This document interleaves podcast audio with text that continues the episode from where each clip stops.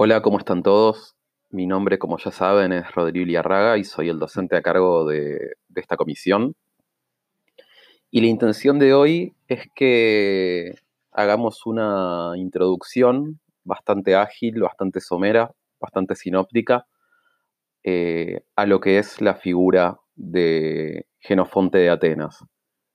Como ya habíamos charlado, la cursada extraña, por supuesto, virtual que estamos teniendo, está dividida en dos grandes autores que responden de alguna manera a lo que es el programa de, por así decirlo, ontología y política que maneja la cátedra, Aristipo de Sirene, a quien ya hemos visto a través de las guías de preguntas, y ahora a eh, Genofonte de Atenas,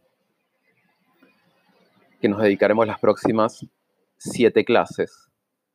Y en concreto, no solo nos dedicaremos a Genofonte, sino en especial a El económico de Genofonte, un texto que quizás algunos se está preguntando en este momento qué tiene que ver con la ontología o la metafísica o la política, algo que tiene por nombre eh, el económico. Bueno, la, la, intención es que a lo largo de estas, de estas clases podamos ir desandando ese camino juntos y que cuando terminemos nuestro trabajo ustedes puedan dar cuenta o explicar de dónde están esos puntos que en principio quizás parezcan distantes, pero después van a ser muy evidentes. Tanto con Genofonte como con Aristipo nos hemos enfrentado a lo que para la tradición más común, me refiero a la tradición escolar o la tradición de manual, son las fronteras o los límites del grupo socrático. Seguramente muchos de ustedes, si no todos, deberían en sus colegios, en sus distintas formaciones previas, sea CBC, sea otra carrera, haber escuchado nombrar a la tríada eh, Sócrates, Platón, Aristóteles, como si eso fuese la totalidad del de, desarrollo filosófico o intelectual de la Grecia antigua. Por supuesto, a estos nombres conocidos se les suman otros más, no sé cómo si por, por un ejemplo, Euclides o Tucídides, pero asociados siempre no a la disciplina, sino a otras áreas del conocimiento. No obstante, como ustedes eh, están viendo en el área de teóricos y como hemos visto en nuestra propia sección, la sección de las comisiones de prácticos, existe un universo eh, bastante extenso de pensadores que acompañan eh, o se nuclean en torno a Sócrates, en donde Platón, en verdad, es simplemente uno más.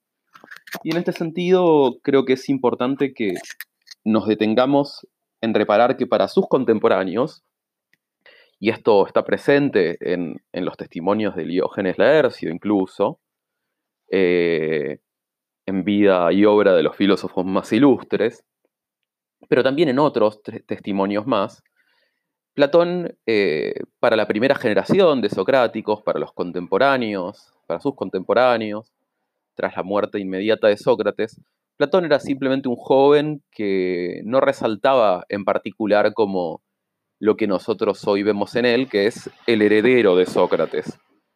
Eh, de hecho, ustedes podrán encontrar material en donde los herederos de Sócrates e incluso los inventores del diálogo socrático como género son o suelen ser referenciados en Esquines o Antístenes y no en Platón. En ese sentido, nosotros tenemos un amplísimo repertorio de más de un centenar de diálogos socráticos, de los cuales la obra de Platón resulta ser simplemente una mera fracción. Tenemos, por supuesto, la, enorme ventaja de que su obra nos ha llegado completa, eh, o al menos en, una gran parte, por lo que tenemos entendido.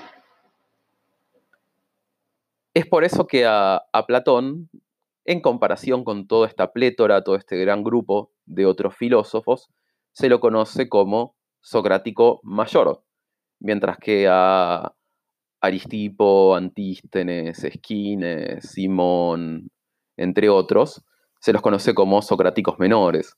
Todo esto entre comillas, porque por supuesto la adjetivación entre mayores y menores tiene cargas eh, peyorativas que no necesariamente tendríamos que, aceptar.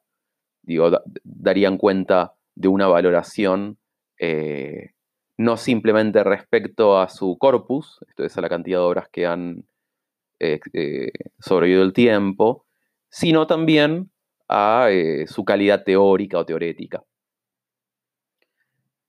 El otro socrático que tiene el mote, al que le cabe el mote de socrático mayor, es precisamente a Genofonte. Genofonte tenemos la suerte de contar con toda su obra, y es una obra muy distinta a la obra de Platón. Antes de adentrarnos en las particularidades, de su corpus, Hablemos un poco sobre la vida de Genofonte, simplemente para, situarnos en qué tipo de personaje o qué tipo de trasfondo eh, estamos conociendo. Genofonte proviene de una familia acomodada, seguramente, en parte arruinada por las consecuencias de la guerra del Peloponeso. No proviene, como Platón, de una de las familias más ricas de Atenas, pero sí una familia posiblemente de lo que hoy diríamos patricia, eh, correspondiente a la clase de, los hippies, los caballeros atenienses, aquellos que, podían costear su propio caballo.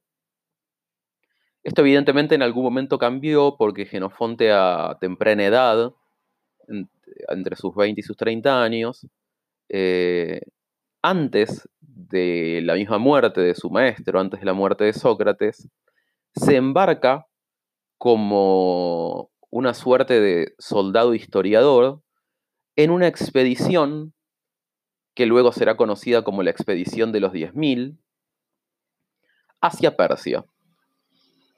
Esa expedición va a marcar varios puntos de la vida de Genofonte, si no todos, y también buena parte de su obra.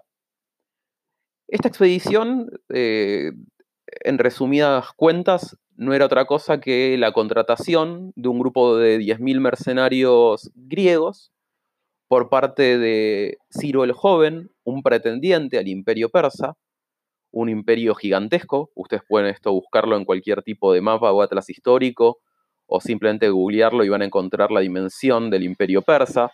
Recuerden que es este imperio con quienes los griegos han tenido estas diferentes guerras llamadas médicas, porque los, griegos eh, también denominaban medos a los, a los persas.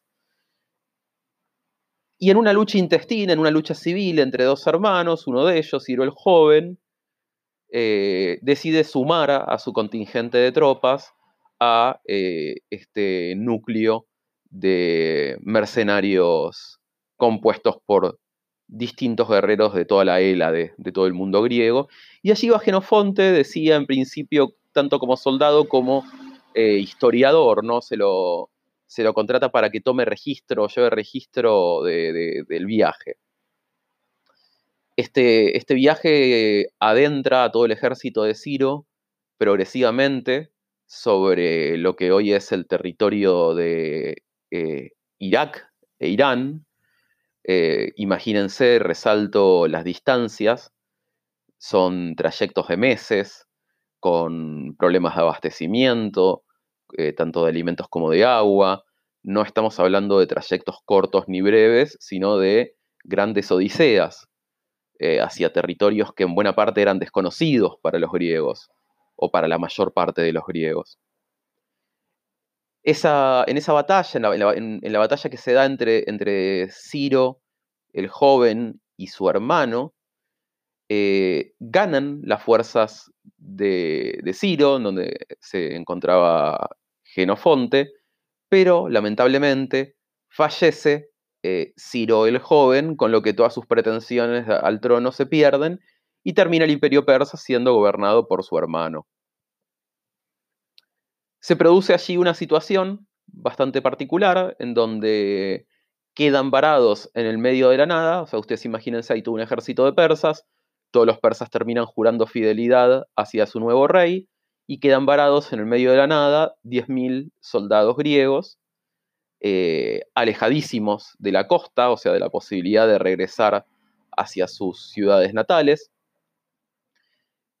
Se hace una negociación eh, entre los generales ah, eh, griegos y los persas, que en realidad resulta ser una traición, se asesinan a todos los generales, y queda entonces ahora descabezado todo este ejército, y este ejército elige como comandante, entre otros, a Genofonte.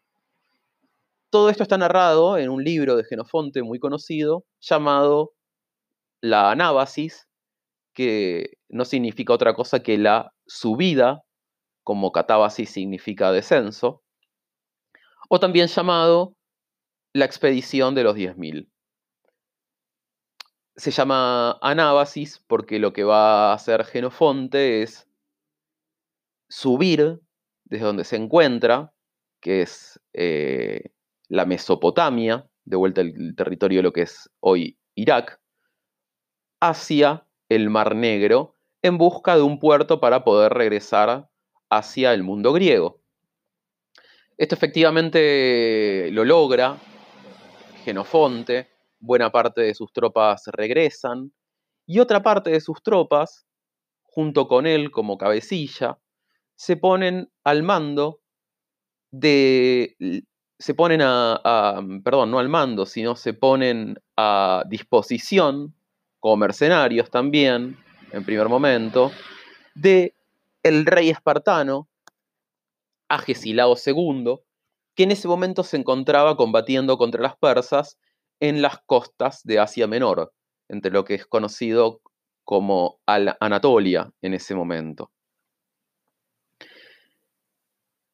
Esto va a significar un vuelco en la vida de Genofonte porque él se va a volver un personaje, una figura muy importante en, lo que es eh, el círculo íntimo de Agesilao, va a tener un contacto muy estrecho con él, va a adoptar las costumbres espartanas, que como ustedes habrán visto en el libro de Austin y Vidal Naquet son muy particulares y muy diferentes a las atenienses.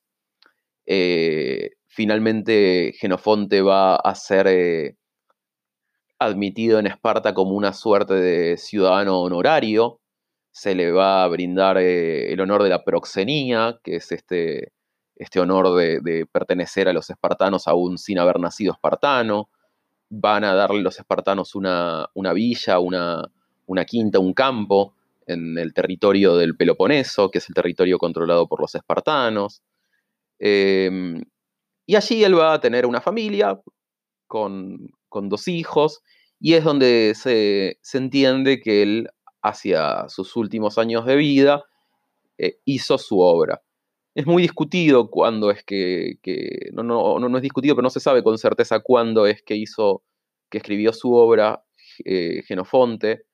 Eh, no hay, como en Platón, un ordenamiento progresivo de, de la evolución de su de su teoría o de su producción textual, pero a partir de registros externos, especialmente los que tenemos a partir de las helénicas, que es la continuación de la obra de Tucídides, que a la vez es la continuación de la obra de Heródoto, o sea, tres obras históricas. En las helénicas tenemos referencias que darían a entender que esto fue escrito en los últimos años de la vida de Genofonte.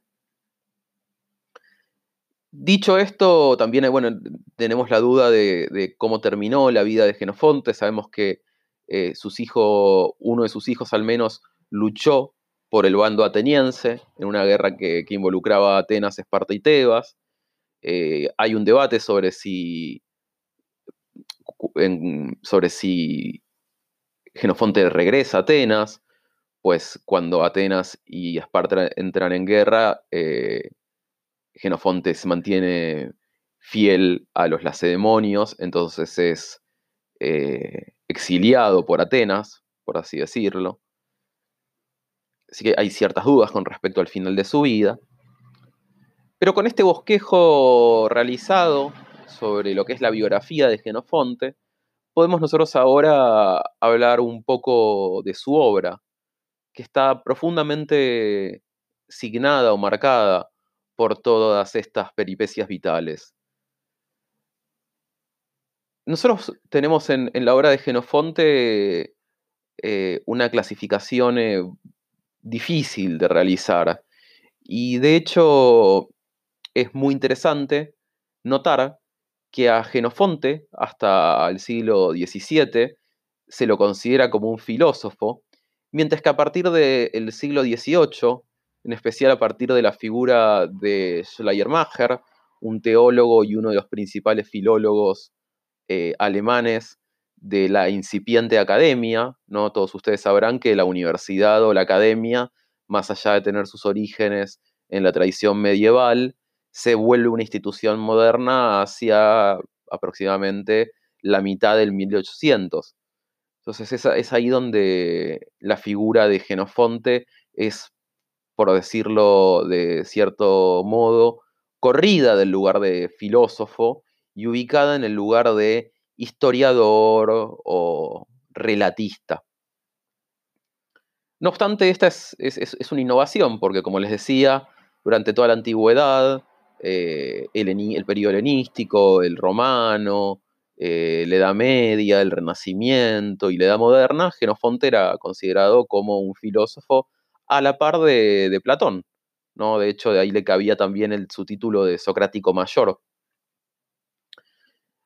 Pero les decía entonces que la obra, esta, la, obra de Genofonte, el Corpus Genofontium, tiene una variedad mucho más amplia que la obra de Platón. De hecho, recorre un número de géneros literarios inusitado para su tiempo. ¿Acaso Genofonte sea el autor que más géneros ha recorrido de todo el periodo de la Grecia clásica?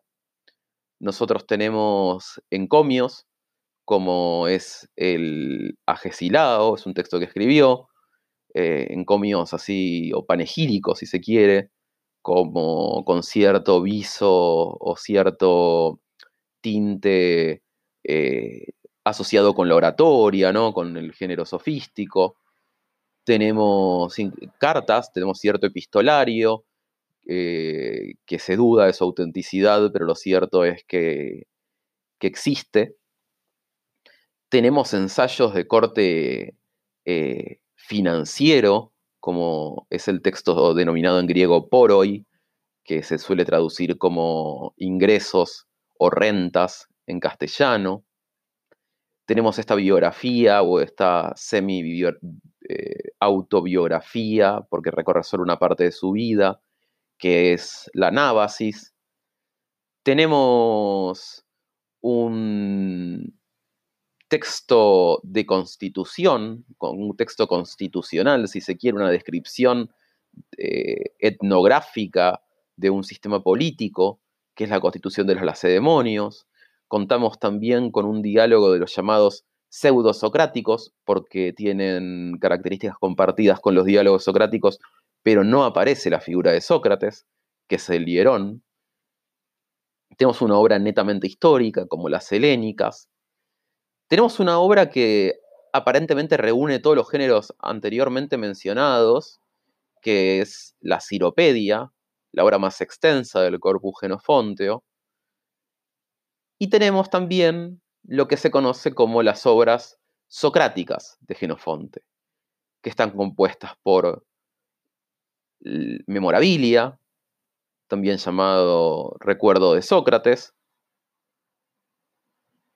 El banquete, la versión de Genofonte del banquete, la apología, de vuelta a la versión de Genofonte de la apología, y finalmente el económico, que es el texto que nosotros vamos a trabajar. ¿En qué se diferencian estas obras? Bueno, de vuelta, quizás el, el, gran punto eh, diferencial va a estar en aquellas obras como Anábasis o como Helénicas, que tienen ya un tinte de corte más narrativo, histórico, a que filosófico. En el resto de la obra de Genofonte, siempre de una u otra manera, podemos encontrar problematizaciones que son las mismas que podríamos encontrar en Platón, en Aristipo o posteriormente en Aristóteles. Nosotros, les decía entonces, vamos a trabajar este cuatrimestre con el económico, una obra que tiene a Sócrates como el principal interlocutor en una suerte de juego de cajas chinas. Va, vamos a ver dos relatos, uno inserto dentro del otro, que aún no vamos a adelantar. Pero por lo pronto, esta clase queda, queda aquí, como una introducción o como un adelanto de lo que es Genofonte como filósofo o Genofonte como autor. En ese sentido, y para, concluir, resaltar que todo el interés que, tiene Genofonte a lo, largo de, de, su corpus está ligado estrictamente con el ámbito de lo que nosotros podemos entender como filosofía práctica. Esto es eh, ética, política y psicología. Nuestro desafío entonces es encontrar en el económico qué basamento ontológico, qué basamento metafísico tiene esta teoría ética para poder sustentarse. Y con eso sí, ya concluimos este audio. Les dejo un saludo y espero que, que haya servido esta nueva modalidad.